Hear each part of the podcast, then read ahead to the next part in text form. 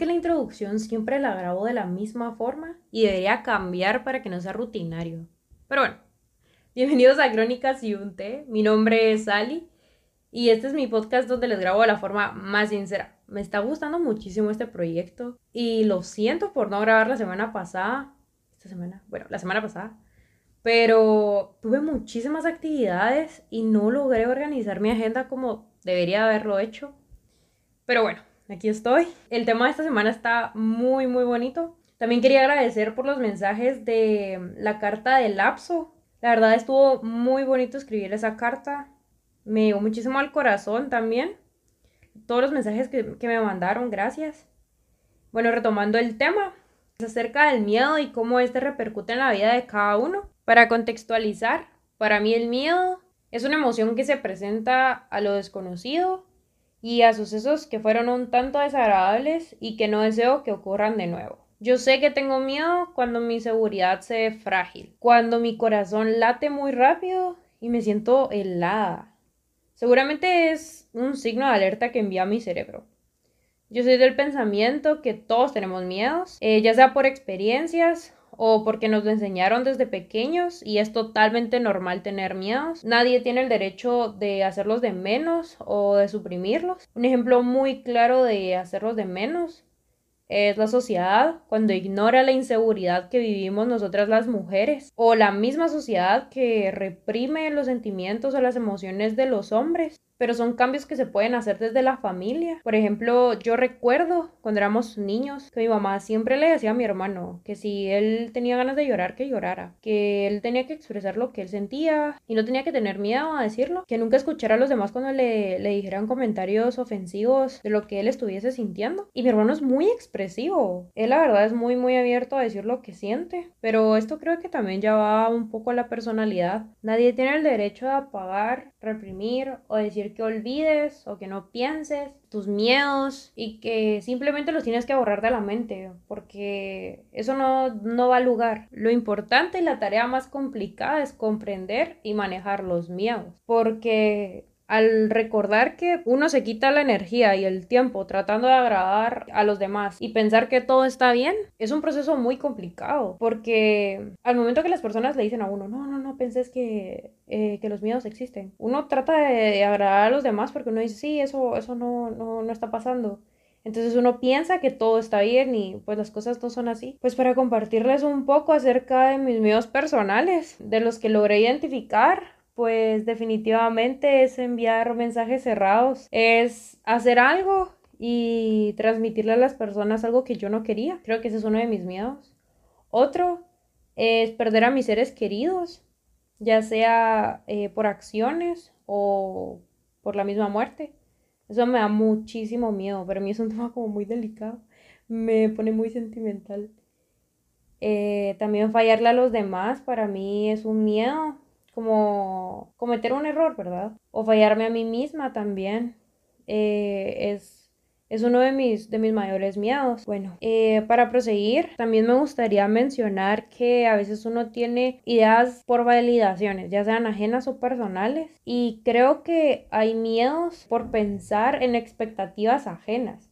Y estos son los miedos más complicados, porque uno a veces dice, ni, siquiera lo voy a intentar, porque eso le pasó a mi primo, por ejemplo, o eso le pasó a mi tío.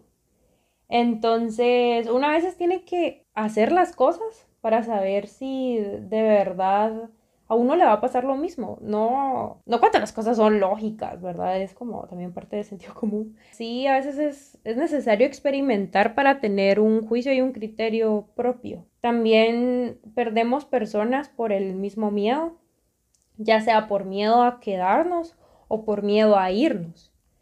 Esto es por temas de, de relaciones tanto de amistad, de temas familiares o de temas de relaciones de pareja. A veces nos quedamos por aferrarnos a que las situaciones tienen que funcionar y simplemente no van a funcionar. Es mejor a veces irse y quedar en buenos términos que aferrarnos a algo que, que ya, ya se terminó, ¿verdad? Y es necesario también salir de la zona de confort para crecer. Este es un tema muy importante y, y cómo sentimos que, que, este es uno de los miedos más grandes. Porque la zona de confort, como pues lo menciona el mismo nombre, eh, nos sentimos muy eh, cómodos estando en ella. Y me gustaría compartir una experiencia acerca de esto y cómo a mí me costó aterrizar la idea de ir a vivir otro lado para saber que era necesario darme un break, saber que nada es casualidad para poder hacerlo, cómo nos enriquecemos con otras culturas y con otros pensamientos para que la mente se nutra. Y, mm, por ejemplo, a mí me costó muchísimo la idea de pensar, ¿y si me voy? ¿Cómo se van a sentir los demás? ¿O qué van a pensar los demás de mí acerca de mi decisión? La verdad es que la, decisión fue más complicada para mí por el tema de qué van a pensar los demás de mi decisión, que qué voy a pensar yo de mi decisión de irme de mi casa. Entonces, por el mismo miedo que tenemos de, que tengo yo, de perder a los demás, es un tema muy complicado porque me llevó meses hacerlo. Me gustaría mencionar lo que a mí me ayudó para poder hacerlo, para poder salir de este miedo que me costó muchísimo. Y no es como los tips para superar tus miedos, porque no estoy como en la posición para poder hacerlo. Pero es como mencionar cosas que personalmente me ayudaron. Y son como ideas, ¿verdad? Y es, pues si la experiencia vale más que el miedo, ¿por qué no hacerlo? Eh, otra es, si esta vez estuvo mal, no siempre será así. Y eso es muy cierto. Es como a veces la primera vez que uno intenta algo no sale tan bien, pero la segunda vez sí. Entonces es bueno volver a intentar. También intentar con miedo es lo que motiva en unas circunstancias. Y eso minimiza los riesgos, porque mm, cuando uno intenta las cosas con miedo, hay un tanto de adrenalina que que hace que la experiencia sea mejor. Y es muy importante destacar que el miedo es algo muy normal en cada uno. Y la misma sociedad a veces nos dice que no, que el miedo es malo y que no hay que tenerlo.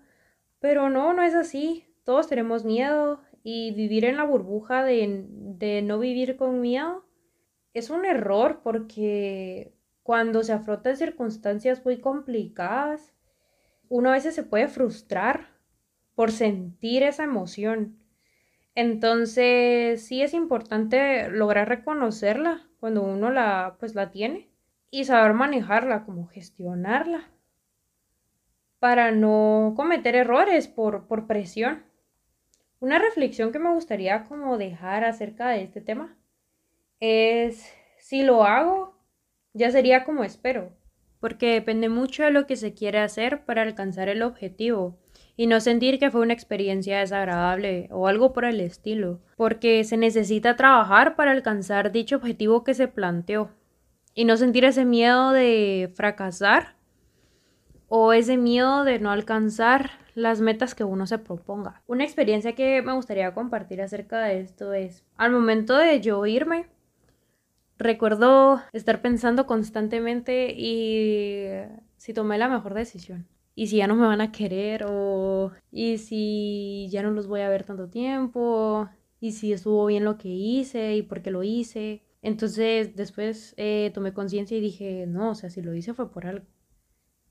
Eh, igual están las videollamadas, igual y no es como que desaparecí. O sea, uno toma decisiones y si las toma tiene que haber razones de por qué uno toma las decisiones. Uno se tiene que plantear los objetivos y saber por qué lo hizo y hacia dónde va.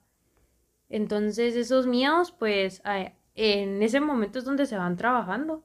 A saber que no me iban a dejar de querer por irme, porque era, era sano también para mí era sano irme, era necesario que yo, que yo me fuera, pues que, que partiera, la verdad. Entonces sí, a veces el miedo uno lo genera porque uno se aferra a las personas. Pero es importante reconocer que primero va la salud de uno como persona para poder brindar y servir eficientemente. Parte de mejorar la salud es manejar los miedos. Eso es un proceso que lleva tiempo, tanto identificar como de manejarlo, como de trabajarlo. Son etapas que son necesarias llevarlas tanto de forma personal como de forma grupal y uno como entorno. son experiencias que pues se las comparto, eh, tal vez pues les funcione algo, no sé, por lo mismo me abro, tal vez alguien se identifique, pero los mensajes siempre llegan por,